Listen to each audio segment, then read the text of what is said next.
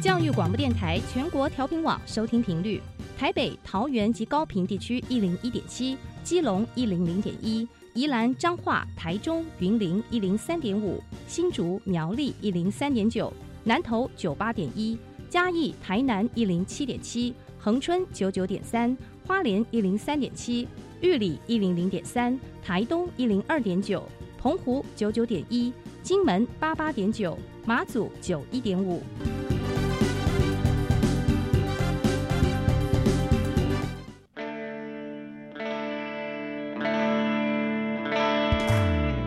命时时有惊喜，生活处处是学习。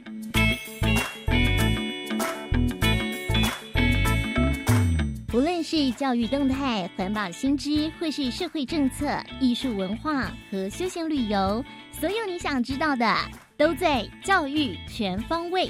每周日上午十点零五分到十一点，邀请您与我们一同打开学习新视野。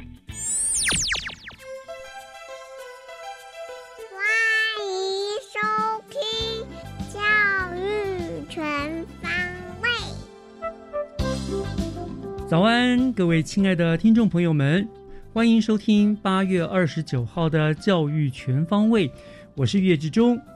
今天是八月的最后一个星期天了，那么再过三天呢，我们高中以下的学校就要开学了。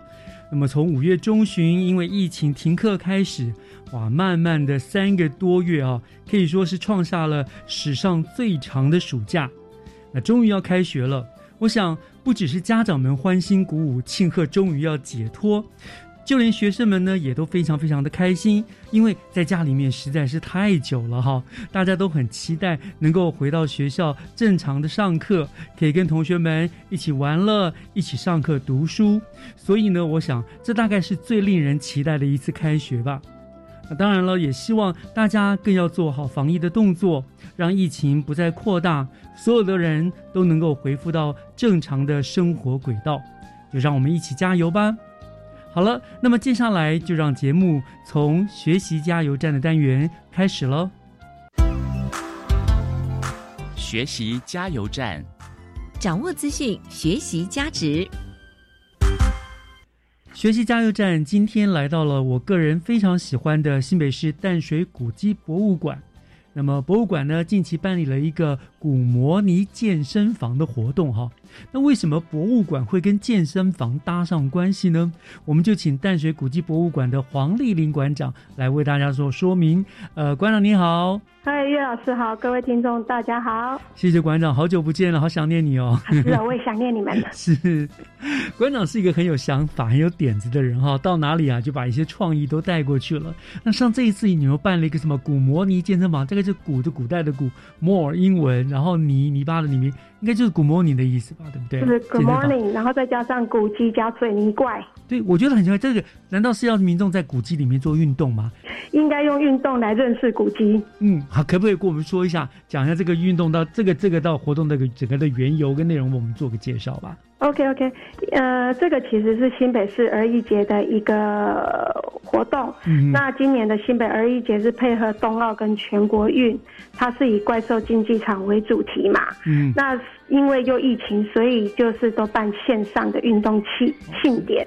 那淡水古迹博物馆就在怪兽竞技场当中，就化身是一个水泥怪。水泥怪哦，对所以古摩尼哈 Good，morning，然后古迹叫水泥怪。哦，如此这样子，对，那我们就是想说，哎，把现在的红毛城里面的红毛城的一个官邸，嗯还有一个珠宝，然后在这边借由它借由呃之前的一些故事，然后我们领事跟仆役的部分来去化身为一个水泥怪的一个运动。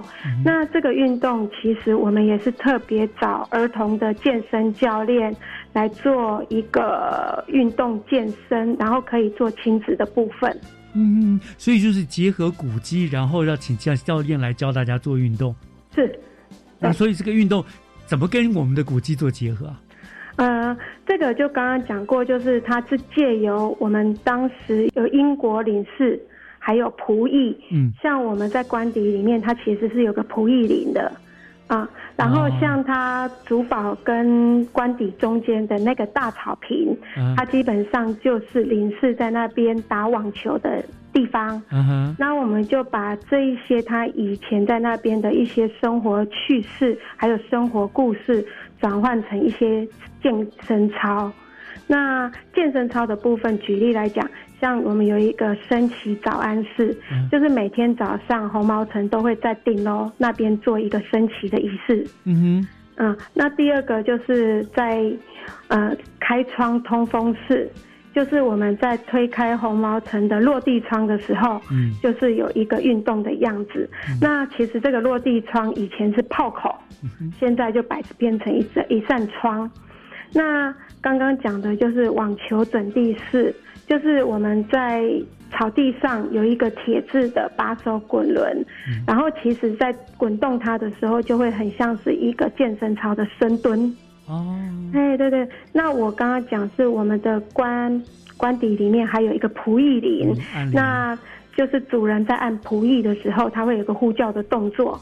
那我们这边就把它变成一个早安的按铃式。所以你们就是结合了古迹这，然后以那个他们的动作做发想，去研究出一套四段四套的这个健身的动作，教民众来一起来来来做一健身操的意思。对，然后这个健身操后面，我们当然要有点梗啊，不然光在做健身操，可能亲子也会觉得很无聊。是，所以我们就有仆役跟林氏，就是我们同仁自己真实版的，在那边扮演他们的一些生活的事迹轨迹。哦，很可爱，所以现在是放在影片上面。对对对对，所以民众如果想要去跟着做运动的话，就上呃 YouTube 吗？哎，YouTube 跟 FB 淡水古迹博物馆的都有。哦，就可以搜寻到，就可以找到了。不过最好的是，我们其实是还可以在 FB 有一个抽奖活动。真的、哦，对，然后这抽奖活动就是你只要贴文说你最喜欢这四个健康健身操的哪一个式，嗯，就有机会获得维多利亚的地砖。这个维多利亚的地砖是我们限制特制发哎特制限量发行的，哦，然后它的这个地砖基本上是我们在官邸里面一楼的地砖地。砖，哇，那不错哎，还蛮特别的礼物哈。对，好，FB 那那个这个有没有期限？什么时候会抽奖？什么时候到什么时候为止？呃，就是我们这个活动延续到九月二十一号，然后这个地砖真的限量只有十个，所以要快，对不对？不是你答了就会有，还要抽奖是吗？对，因为它是特制的，哦，小气多一点嘛，这么好的东西，真是的哈。未来努力。好好好，好，所以原来这就是一个古摩尼健身房哈，结合了古古建筑物的创意加上运动，两个再结合起来哦，是这蛮有意思的。所以听众朋友不妨就上这个 YouTube、上 Facebook 啊，我们可以去找找看这古摩尼健身房，跟着一个在做运动，尤其现在疫情期间哈、嗯很需要这个健身运动嘛，对不对？是好。好，那呃，这个这当然你们这个我知道，我刚刚就讲了，说科长您呃，现在现在是馆长，而且 馆长真是创意无限哈，你有带动这样子的这个东西，你看把这个古迹感觉都活化起来了。那呃，除了这个古模拟之外呢，那整个但是国际博物馆最近还有没有什么一些特别的活动值得跟大家推荐呢？哎，我现在可以先预告，偷偷先预告大家一下 偷。偷一偷偷的对啊，我们在九月二十号，呃，连假四天会早一天在护尾炮台，嗯，借由后羿射日这个传说，来在护尾炮台办理专属，我们会封场专属的亲子对战游戏。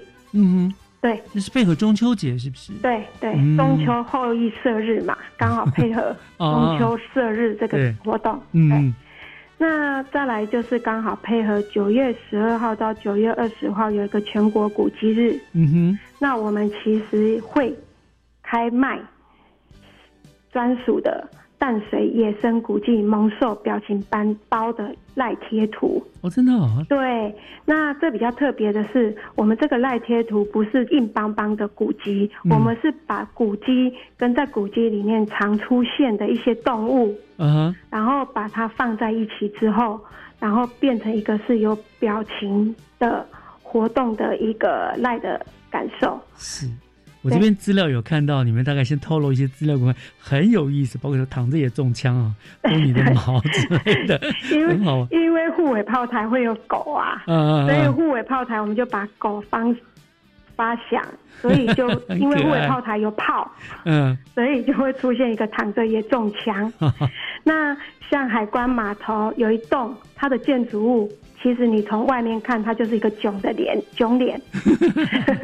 那淡水那个多田荣吉故居，它基本上前面有一个池塘，嗯。池塘里面其实那个青蛙，有时候青蛙叫声还蛮吵的，所以我们就把淡淡水多田荣吉那个青蛙出现叫鳖草。啊，别吵别吵，哎，这个对这个很好，这个 那还有一个，其实日本警官宿舍它是接近那个重建重建街淡水重建街，嗯那整个淡水重建街它基本上是以猫的意象为主要，嗯哼而且它其实也很多猫，所以我们在日本警官宿舍就以猫来呈现。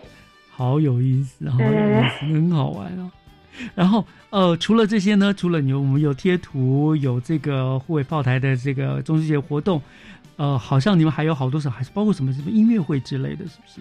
哎，对，音乐会也是想说配合全国古迹日，那我们其实自己有驻村艺术家，我们就跟驻村艺术家讨论说，哎，我们可不可以来做一个古古迹快闪的音乐会？嗯那其实我们就想说，哎，可以在我们的多田荣吉这边做一个乌克丽丽的小型音乐会。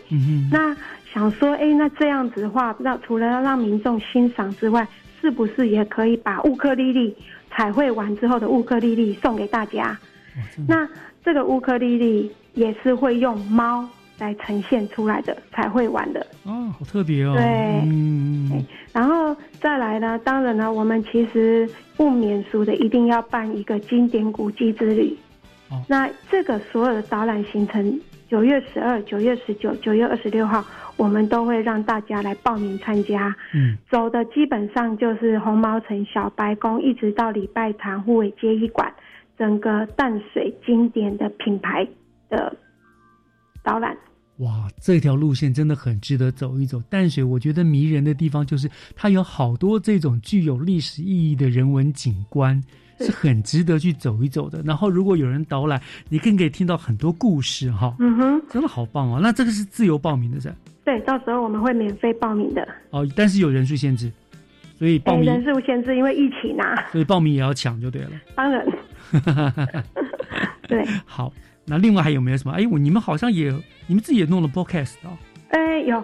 呃，就是因为疫情嘛，那想说跟大家做线上的一些互动，嗯，那其实我们也跳播跳脱原来就是很单纯讲座式，或是一个名人讲堂那个概概念的 podcast，嗯。所以我们把它变成一个情境式嗯。的 podcast。那其实我们的这个淡泊名利 podcast 有个好处，因为之前有些馆舍我们都有做过调研案，我们针对这个调研案比较有趣诙谐的故事或是传说，然后借由我们自己所有馆员的现身，嗯。在实际情景之下来去做一个呃情境式的一个手法。那举例来讲，像红毛城以前传说就是有一个地道可以通到基隆，嗯对，那我们就是在这 podcast 的里面会把它陈述出来。哦。那所以它会跟一般只是讲座的方式是完全大大不同的。嗯，比较像是说故事了啦，比较有意思、有趣味了哈。对对嗯对对，好，那我想最后一个问题了哈。那今年因为疫情的关系嘛，所以好像很多都要预约嘛，参观淡水古迹博物馆，对不对？嗯那怎么预约呢？哦，我们现在目前因为疫情，所以所有的场馆都是预约。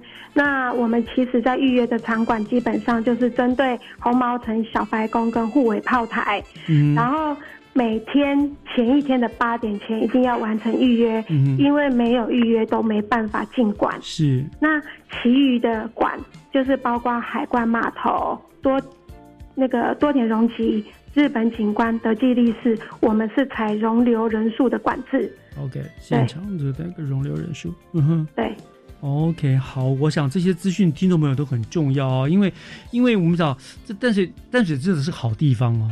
嗯，呃，除了老街美食之外，其实呃淡水博物馆更是值得大家流连驻足的好地方，因为太多太多，因为去百去不厌啊。所以、嗯嗯，非常欢迎大家去淡水，然后用各种方法好好的来体验博物馆之美。然后像在疫情的关系，我们甚至可以透过线上了，对不对？对，透过发 podcast 的各种方式来认识博我们这个淡水古迹博物馆之美。那嗯哼，今天非常谢谢馆长为我们做了非常精彩的介绍哦。好那，谢谢。好久不见，馆长，改改天有机会，疫情比较平缓，我去找你哦，去拜访你哦，带我。哦，欢迎大家来，欢迎你也亲自导览哦。是是是 好，，OK。好，谢谢馆长，好谢谢。OK，好，拜拜拜拜。接下来请听教师小偏方。讲台下的教学经验良方，请听教师小偏方。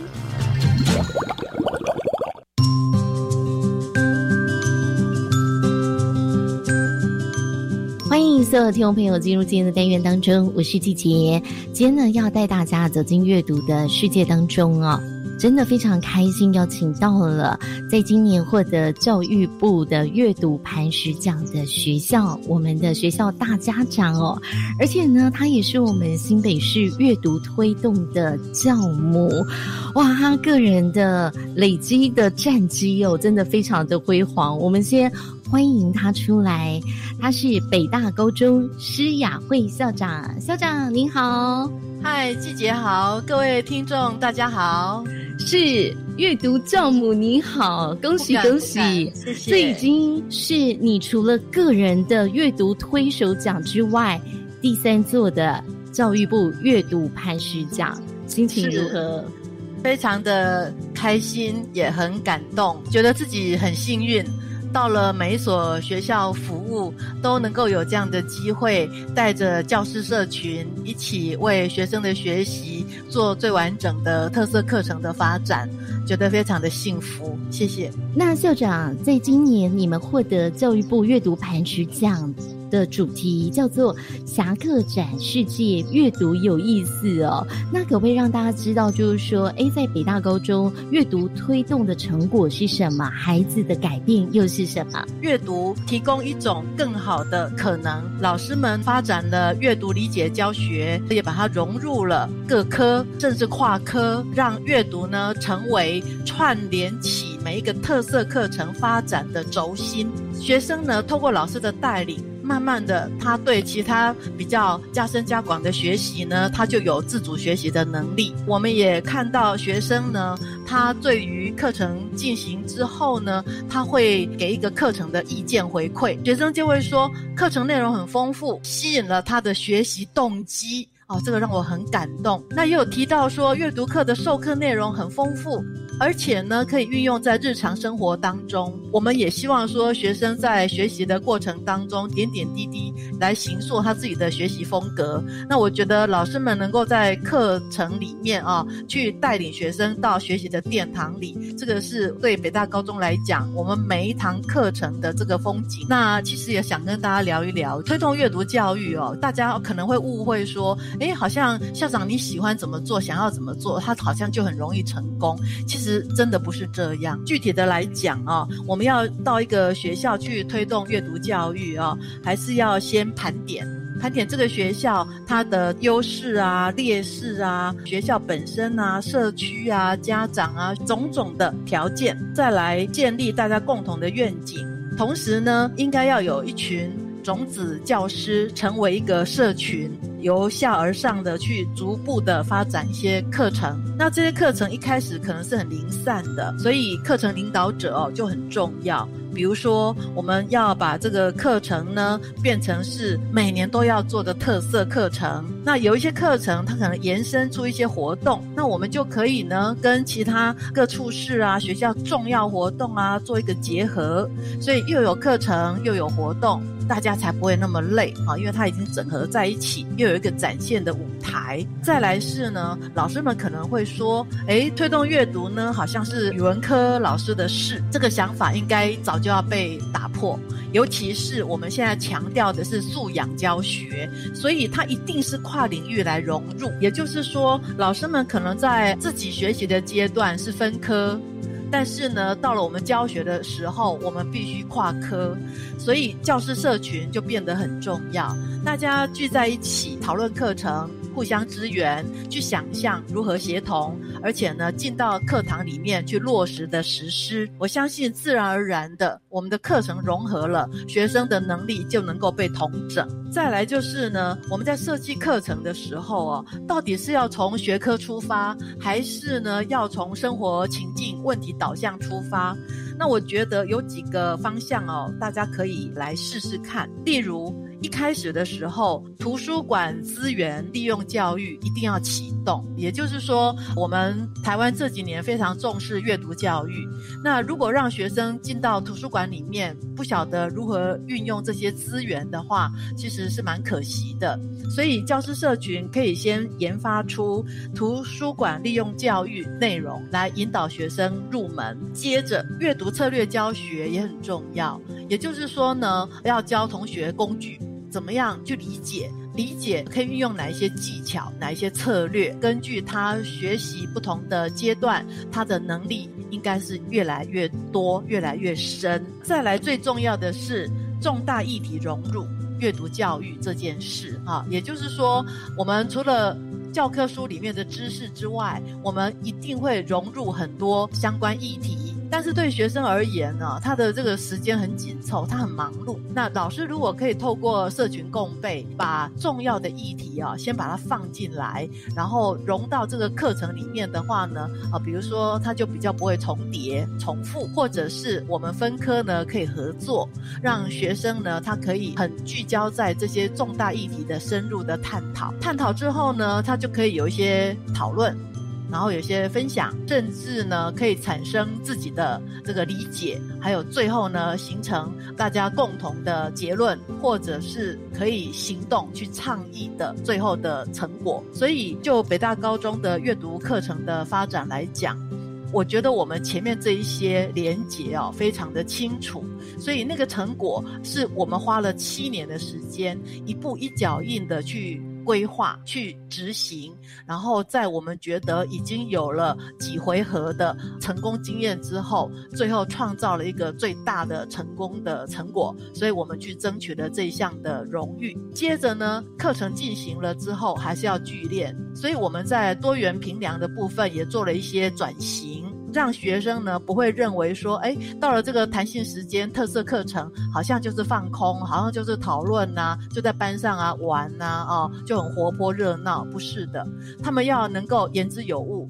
而且呢非常的具体，非常的具有建设性。所以在这个课程里面，学生必须要动动他的脑，动动他的嘴，然后让这个课程呢是充满了对话，充满了讨论跟共识。所以当我们到了快要毕业的时候啊，办理各式各样的课程成。果发表，我们就会发现，其实同学好有想法，而且很能说。从七年级到九年级的这个成果的分析哦，才真正的看得到学生这个进步哈，真的就是老师一点一滴带上来的。我也很感谢家长哦，一直很支持，他不会担心说，哎，这样的磨练呢，磨刀的功夫啊，对学生来讲到底划不划算？就信任学校，所以我们透过各科老师的这个共。同备课，还有大家的分工协作，让学生看到了他未来最能够需要的这种思辨表达的能力。对学校来讲，哈，就是这样子一个学生图像学校愿景的实现。太棒了，真的谢谢校长，我很不吝啬的分享，也知道呢，在我们北大高中的小侠客们真的是很幸福的。那校长。因为北大高中二是多元、感恩、创新、永续，是你们的价值哦。那未来你希望北大高中除了阅读之外，还有什么样更棒的展现呢？我希望老师们能够打破学科的限制，互相的讨论课程，有更好的专业成长，多创造学生能够表达、分享的机会，这样子的。自学能力培养起来之后，我相信在不同科目的学习上也都会有很好的推动的结果。是，今天真的非常谢谢新北市阅读推动的教母在空中分享哦，学校获得教育部阅读排序奖的喜悦，而且不吝啬分享一些经验给我们。今天就再次谢谢施雅慧校长喽，谢谢谢谢季杰，谢谢各位听众，谢谢。我们先休息一下，等一下回来继续，请锁定由岳志忠老师主持更精彩的教育全方位。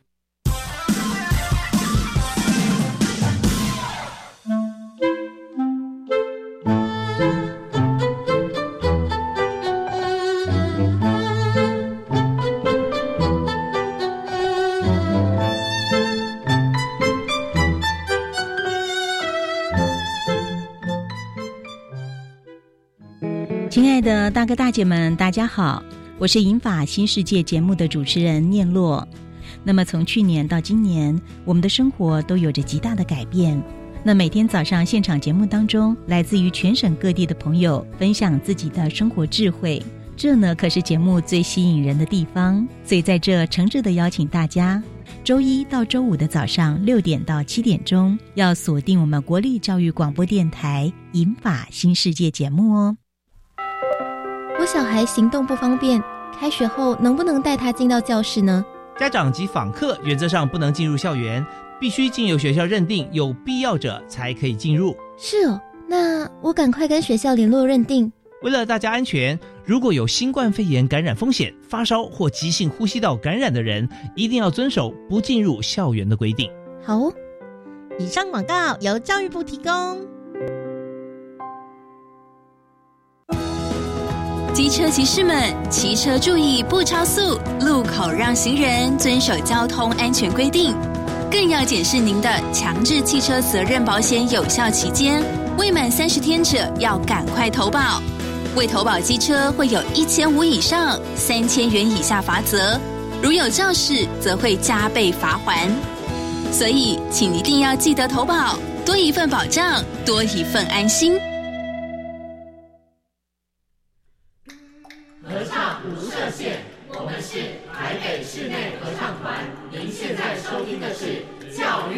播电台。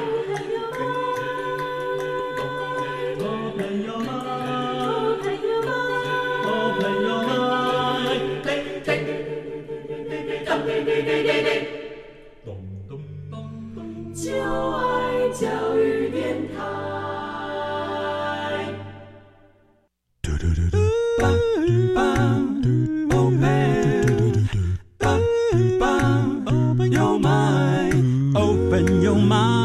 就爱教育电台。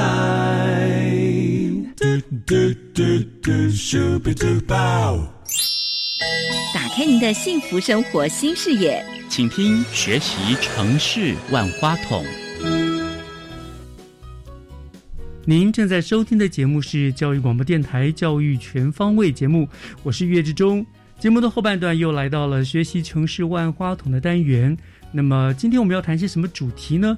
我们晓得哈，这个新冠肺炎的疫情呢，可以说为人类带来了一个史无前例的冲击哦，包括了它造成的死亡或者是染疫的人数，甚至多过了战争所呃伤亡的人数。那么在经济上呢，在生活上呢，它肺这个新冠肺炎都可以说把世界搞了一个天翻地覆。那我相信在这个近两年的日子当中呢，大家就算是没有染疫，但是在心情上还是呃有相当程。程度的焦虑的啊，所以在今天我们万花筒的单元呢，就特特别邀请了新北市资商心理师工会的叶北辰叶副理事长来跟听众朋友们谈一谈防疫安心小站如何照顾心理健康，这个呢跟我们有着切身关系的议题。那副理事长也在我们的呃节目当中了，副理事长你好，主持人好，各位观众大家好。好，欢迎您来到我们节目当中哈。那我们晓得说，呃，面对着 COVID-19 的这个的疫情啊，大家最担心的当然就是会染疫，对不对？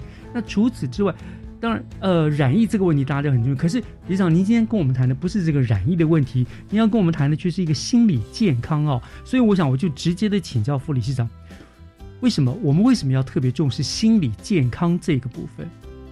哦，其实因为简单来说哈，我们人不是。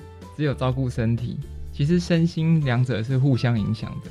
所以在这种时候，我们当然第一时间想到的就是，哦，那我应该要戴口罩啦，要洗手啦，对，哦，要注意身体健康啦，甚至说吃的营养啊，然后，呃，这个运动啊，健康，对，运动健康这些。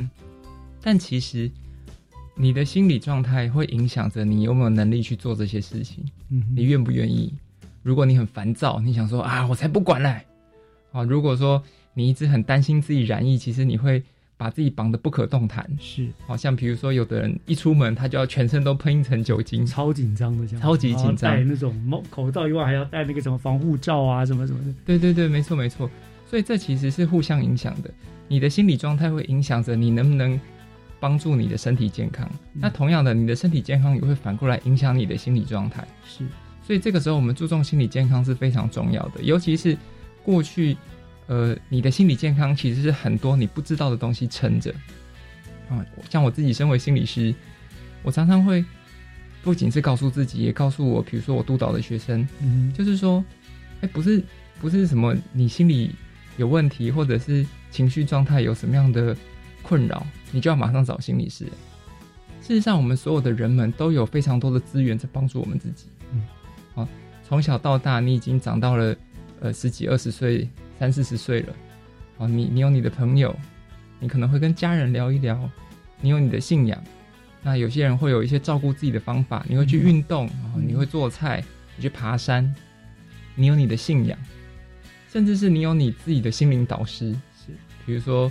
有的人很信星座，他去找星座专家，嗯，哦，看看这些书，哦，有的人可能是，比如说他去什么算命，这些都是。当这些资源都没有用的时候，我觉得这个时候再来找心理治疗也不迟。嗯，哦，所以现在疫情期间，心理健康重要的点在于，你过去这些很常能触及的资源，很可能突然都没办法了。嗯哼。对不对？我平常跟同事见面，跟同事抱怨一下，我就觉得，对我就觉得好多了。他现在碰不到同事，是啊，我应该可以出去大自然走一走的。结果我现在要封在家里。我喜欢去健身房运动啊，打打球，对我来说很棒，很舒压。嗯哼，结果这些东西都没有了。那这时候呢，我们本来就很容易累积很多心理压力。那这个时候又常常跟家人一起待在家，我们就很容易变得易怒啊，不耐烦啊。或者是觉得说哇，就觉得心里很阿杂，然后不知道自己怎么了。真的，的确，的确，这讲的好像最近的很多人的状况真的是这样。是是，是对对。所以，所以要我们特别要来强调这个心理的这个这个健康的部分哈。那呃。我们先谈好了，那在这些心理健康部分啊，当然我们可能有自于治疗的功能。那现在因为很多隔离啊状况啊，使我们没有办法这样的话，那如果我要求助于公家单位的话，有没有一些，譬如说呃比较呃提供我们一些，譬如说某些专线或什么，是我们可以立刻找到援助的一个地方呢？是我我会觉得哈，当然呃大家都知道一九二五哦，这个是卫福部提供的专线。嗯哼，那当然有的时候你会常常打不进去啊哈，或者是。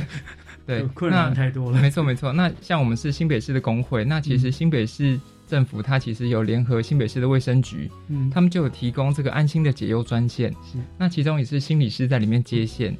那要在这边说他的电话吗？可以，可以。我想我们听众可能有些听了马上就要打电话。哦，了解，了解。那大家记得纸笔拿下来哈，零二二二五九零八四二。二二五九零八四二是，或者是零二二二五九零七九四二二五九零七九四，嗯，是。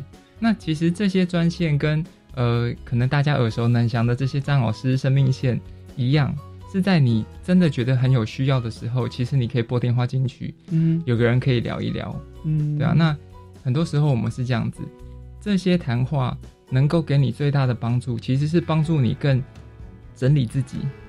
了解自己的状况是对啊，那很多时候我们其实我们觉得很阿杂，然后觉得不知道怎么办，觉得很困扰、苦恼的时候，是往往是因为我们不知道怎么了，嗯，或者是我们面对一个未知的状况，对对啊，那这个时候有人可以陪你聊一聊，帮助你整理一下自己的状况，其实你马上就会知道说，哦，或许我现在可以怎么做，是对啊，因为有时候自己就陷在死胡同里面，我不知道我到底怎么回事，哎，有时候透过沟通聊天，这个聊的过程。它本身就是一个舒压，然后或许对方就给你一些好的建议，你就找到你的关键点了，对不对？没错。所以听起来，其实我们是有些单位会帮我们做一个防疫相关的咨询啦，这个舒压的了哈。但是我们也有一句话说“天助自助者”啊，所以嗯，如果我们疫情的因为疫情的关系出现了心理压力哈，那刚刚你也说可能自己就会解决掉了。那是不是可以我们具体的提供我们一些方法？比如说我在求助别人之前。怎么样可以先照顾好自己的情绪呢？在这个疫情期间，有什么样好的建议？其实照顾自己的情绪，哈，我我觉得最重要的第一件事情就是先接纳自己。嗯，讲起来很简单，但我直接告诉大家一个思考的方向，就是我们不要以为自己特别不一样。嗯哼，意思是说，我现在觉得很困扰、很苦恼，或者是我觉得很担心、很害怕。不是只有你这样想的，大部分的人遇到这个疫情期间，好，或者是你可能遇到一些特殊的状况，比如说在在过去这一年多以来，有的人工作没受到影响，嗯，有的人是一开始疫情就完全没工作，对，哦，那跟你相同处境的人们，可能也有你的这些感觉。你不要觉得说是自己什么抗压性太差啦，好、觉得是自己的问题，嗯，这是第一个。那很多时候，我们能够练习先接纳自己有这些感觉的时候，我们就是在照顾自己了。是因为我的很多当事人会提到一件事情，他会因为自己有某些感觉而苛责自己。嗯，比如说，我怎么可以害怕呢？我真是不勇敢。你看这两重的责备，嗯先是害怕，然后又觉得自己害怕不对。啊那这样子的话，其实就会给自己不必要的压力。是没错，对啊，所以就是不要否定自己，不要苛责自己。你要想到，在这个时段，特别是这个时间，其实有这个现象，绝对不是只有你一个人。我们要做的不是责备自己，而是去积极面对，对不对？去处理它。没错，有没有什么样的好的方法呢？其实方法非常多哈，像我通常会建议说，第一个是大家可以上网搜寻，好那要搜寻什么呢？比如说像大家可以搜寻呃智商心理师工会全国联合会的网页，好，那它上面其实就有非常多相关的这个资源，像之前我们全联会啊，智商心理师工会的全国联合会，就曾经试着举办某些公益的方案，嗯。他召集很多心理师，然后针对自己的主题，针对疫情，比如说心理调节，然啊，这个亲子沟通、伴侣的互动这些主题来进行线上的讲座，嗯而且把这些讲座录影下来，放在我们全联会的网站。那很多时候，很多一般的民众可能就会去点这个，然后来看，这从中间就可以学到一些方法，嗯这是非常重要的。是那另外一个呢，是我觉得大家可以，呃，比如说你在家的时候，我可以建议简单的几件事情。第一个呢是试着跟你的朋友，很久没联系的朋友，你想要跟他联系的朋友，做及时的联系。嗯哼，所谓的及时联系，我觉得我很强调，就是这种互动是很重要的。我们现在因为受到这个社群网站的这个习惯哦，我们会很容易觉得说，呃，我就传传赖给你，啊，你有空再回给我。这个其实没有及时，我传给你，我不知道你什么时候会回复。可是我这个时候打电话给你，甚至是视讯，嗯我们就是立刻的互动，嗯那这个东西就是人际的联系，这些东西可以对我们有很大的帮助。嗯，是对，没错，就是还是一样了，就是保持与人的联系，用这个方法来呃疏解这个自己因为疏离啊、隔离啊造成的一些的压力，对不对？没错，没错。OK，好，那呃，那如果说呃，如果说我我身边的朋友，哦，发现我们家人啊，呃，压力都很大啦，我或许可以透过我这个方式自己处理掉我的压力嘛。嗯那如果我身边的朋友，我看到他有很多这种压力的话，我要怎么样帮助他呢？这是个好问题。哎，这其实很多人会问哎、嗯，像有些时候啊，像我的当事人就会提到说，你心理是，我我觉得你这样跟我聊哈，我觉得对我很有帮助。嗯可是我有朋友啊，我觉得他状况也不太好，嗯，可是他就是不想要来找心理师，那我可以怎么帮他？对，这是个好问题。我想我们很多人都碰过这样的问题。不过，呃，在请您回答我们之前，我们想我们先进一段音乐好了。音乐回来之后，我们再请心理师，还有请听众朋友千万不要走开，听听看，如果你身边有人需要帮助，我们可以怎么样帮助他，好不好？好，我们稍后回来。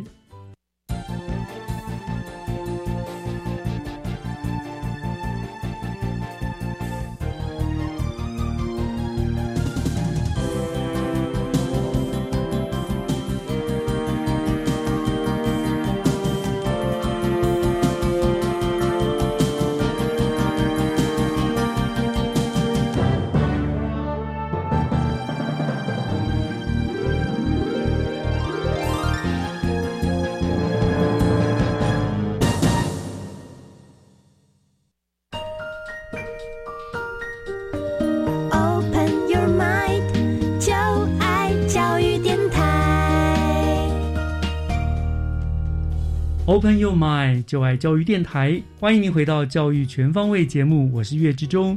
呃，今天我们学习城市万花筒的单元，为大家邀请到的来宾是新北市资商心理师工会的叶北辰叶副理事长哦，他来跟我们谈谈这个在疫情期间呢，我们怎么样的来照顾心理健康。那刚刚呃，副理事长，我们刚刚聊到了嘛，就是我们自己如果有问题的话，可以透过包括一个很重要的方法，就跟大家做多做联系，对不对？多做个交流。可是。如果我发现我身边我的家人、我的亲友，他们有这样子的一个呃，甚至可能到忧郁啦、心理焦虑啦、不不安的情形，我们可以怎么样来帮助他？嗯哼，我我觉得这这这分几个层次来讲。嗯哼，第一个层次是如果真的状况很严重，好，状况很严重，比如说我们有几个简单的指标，比如说睡眠状况非常糟糕，嗯，晚上睡不着，半夜很容易醒来，然后。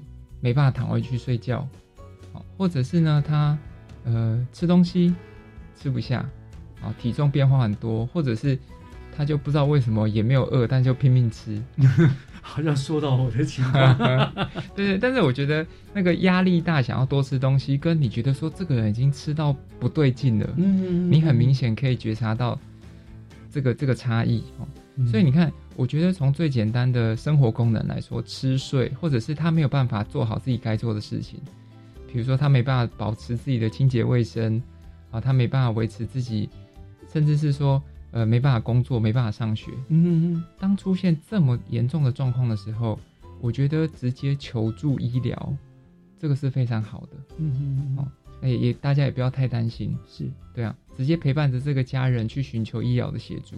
嗯。但是如果说，不是到这么严重，你可能就觉得他就是怪怪的啊，最近常常对我发脾气啦，啊，都闷着都不说话啦。这些时候呢，我会觉得啊，刚刚刚刚主持人说，我们可不可以大家要怎么去帮助我们的亲友，对不对？对。有些时候我会觉得说，假设从一个心理师的建议，我会建议说，大家不要想着要帮自己的家人，因为因为当我要帮你的时候，通常是我的能力比你好很多。嗯哼。所以，当我带着那个我要帮你的态度去接触一个人的时候，往往我们会不小心弱化他。哦，就是说你现在状况很不对劲了，所以让我来帮你一把吧。可能让他更不反而更不好受。对，或者是说，那你就你就同意了他的看法，嗯，因为他现在状况很糟，对他觉得自己状况很糟，而你也同意了，嗯嗯嗯。所以，而且我觉得，当我们觉得说我要帮谁的时候，我们会更容易有自己的情绪。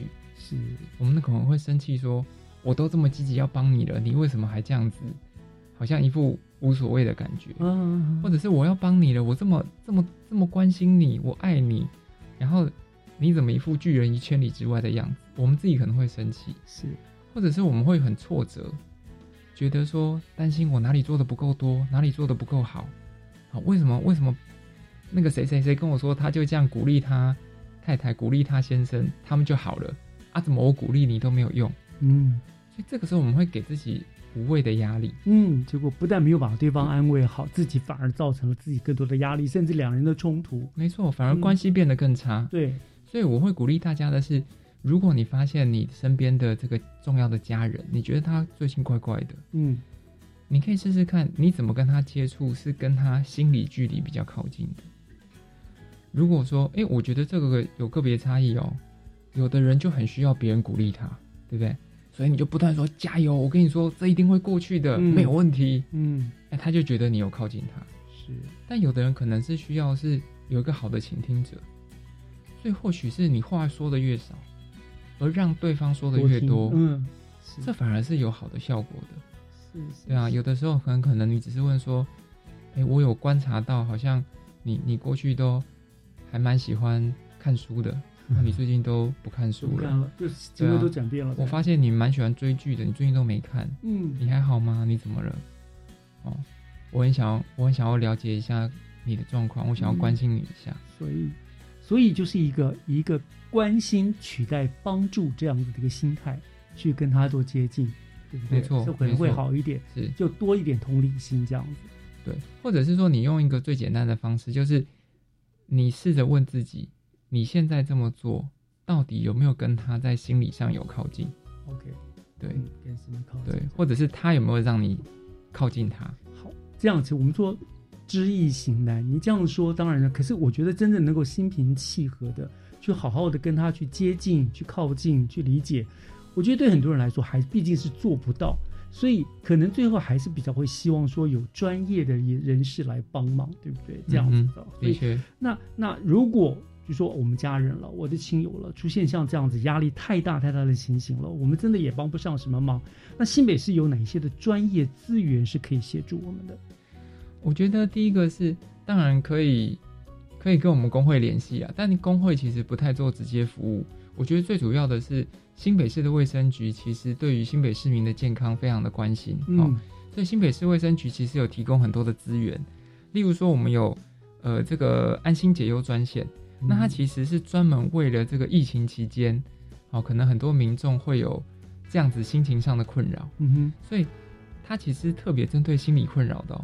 因为如果说是其他防疫相关的，说疫苗哪里打啦或什么的，打一九二二，对对，那个打一九二二、一九二五哈，所以这个这个其实是。大家要先去弄清楚的，嗯，所以当你有这样子的心情困扰的时候，其实你可以打安心解忧专线，就是这个零二二二五九零八四二，嗯哼，好，或者是零二二二五九零七九四，嗯哼，好，那这两个专线呢，就是有心理师在这个时候接线，那大家可以去来这个做咨询，那看看怎么做，其实是对你比较有帮助的。那有提供所谓的视讯诊疗，因为有的时候可能他看到了医生。他可心里会更安定，会更有一种这种觉得稳定的感觉。那有这种视讯服务吗？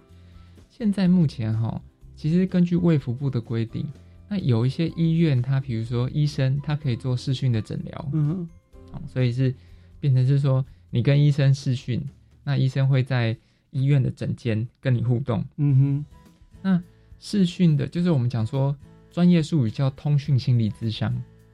哦，那通讯心理咨商。是需要去额外跟在地的卫生局做申请跟核可的。那卫福部特别，因为过去心理师法并没有针对这个通讯心理智商有一个规范，就大家过去没想过这个问题。事实上，大部分的人都没有想过。嗯哼，哦，疫情像是一个所谓的黑天鹅，对，没有人想过说 天鹅都是白的，怎么会有一只黑天鹅出现？所以过去没有人想过说，哎，遇到这种事情的时候要怎么办？是。对啊，那对卫福部来说，他其实也很困扰跟苦恼。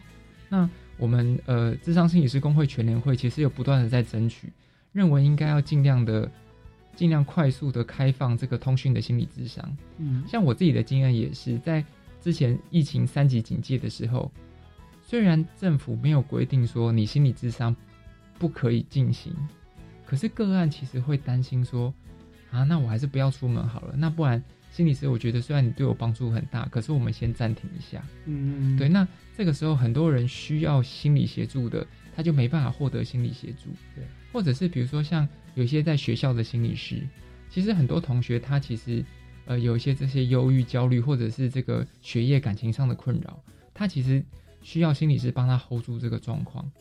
可是你看，三级警戒之后，大家在家远距教学，是，所以这些学生也不会来学校了。嗯，那这个时候他就突然失去了这个心理的协助。嗯，那其实对某些需要的个案来说，这其实是一个蛮大的打击。嗯哼，对啊，那现在就变成说，主持人讲的非常重要的是，通讯的心理智商，我可以跟心理师通话或面对面，透过视讯面对面，其实很有，也是算有帮助。嗯，虽然可能比不上真的实体。对，啊，但是。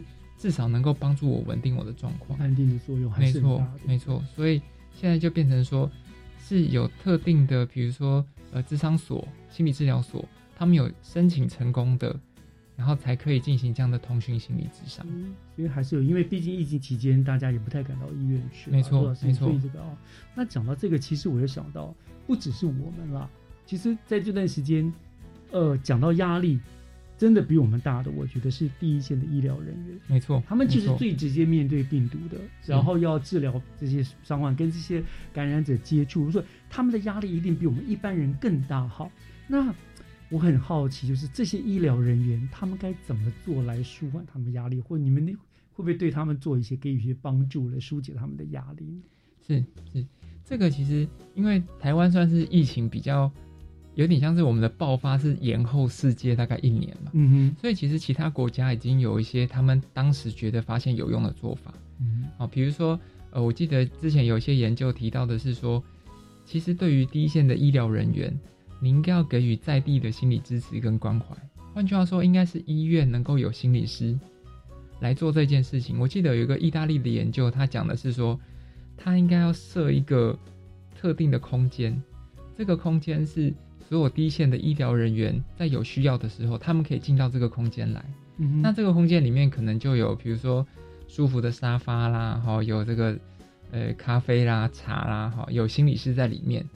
那他就是可能可以预约，或者是随时就在这边 stand by，他可以进来，嗯。然后能够跟心理师聊一聊，了解自己的状况，嗯。或者是他让心理师到各个不同的这个医疗的部门，比如说到这个护理站，好，比如说到他们的可能固定会有休息室或研讨室，这里面可能是所有的护理师、医师会进来，呃，稍微比如说一起吃饭呐、好休息的地方，在这边开这种自助式的团体，嗯所以就让心理师让这些医疗人员能够进来稍微互动一下，然后讲一讲自己的心情，然后了解一下说，确定自己的状况如何。那这个都是有用的方法。所以换句话说，我我在这边特别想要强调的是，不要觉得是这些医疗人员自己的问题，而是整个环境需要给予支持跟协助。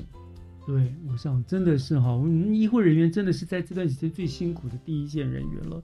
那除了直接呃面对这个病毒，要照顾病人，还要具备强大的抗压力啊，所以在我们想来真的是身心俱疲啊，这样。没错所以所以他们真的是很需要心理师这方面给他们的支持，这也是一个很重要的一个一个给他们的动力哈。那我们当然也借这个机会向所有的医护人员致上最高的敬意跟真的非常要感谢他们。对，包括我们，我觉得像心理师你们也是一样，因为在这个世界，你可能要照顾到更多的人，你要发挥你的力量去怎么样安抚人心。是所以这个真的是很棒，你们真的都是诶、天使活菩萨。菩萨真的是这样，好，所以我想你利用这个机会，就要谢谢这些感谢这些医护人员。当然，我们也要谢谢非常谢谢呃新北市智障心理师工会的叶北辰副理事长，今天来到我们节目当中，跟我们大家大概聊了这个怎么样照顾心理健康。我觉得应该受益良多，大家很受用，在这段时间都很需要的。非常感谢你今天来告诉我们这样的讯息，谢谢你、哦，是谢谢主持人，谢谢大家。谢谢。